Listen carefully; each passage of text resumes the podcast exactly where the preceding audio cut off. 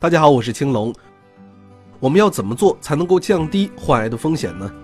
欧洲抗癌法典提出了十二个方法，这些都是有科学依据证实可以降低癌症风险的，而且是我们日常生活中可以做到的。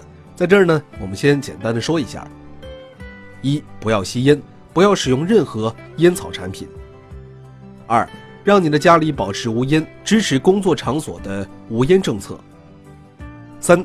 采取行动，保持健康体重。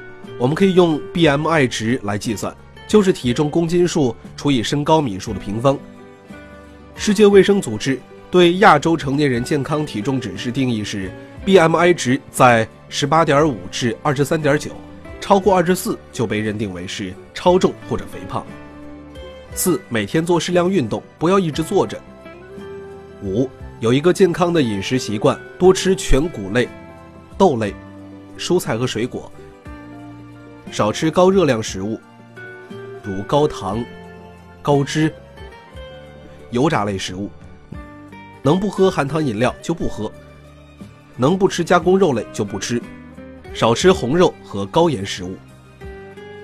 六，如果你喝酒，不管是红白酒还是啤酒，任何类型的酒都要少喝，能不喝最好。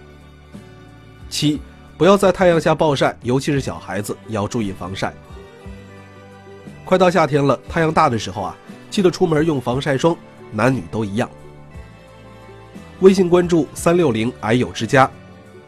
八，在工作场所注意按照健康和安全指示，保护自己，远离致癌物。九，看看你的家中是否暴露在高氡的辐射中，想办法降低氡气的水平。大家可能对氡气有一些陌生，其实它是普遍存在于我们生活中的放射性气体，长期吸入高浓度氡，最终可诱发肺癌。十，对女性来说，母乳喂养可以降低妈妈们的患癌风险。如果可以用母乳喂养你的孩子，激素替代疗法会增加一些癌症的风险，尽量在医生的建议下使用，能不用尽量不用。十一，确保你的孩子接种疫苗，给新生儿接种乙肝疫苗，给女孩接种 HPV 疫苗。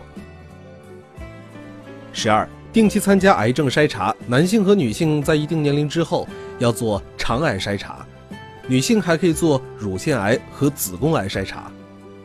那么这些防癌的方法，我会在接下来的节目当中详细的讲给你听。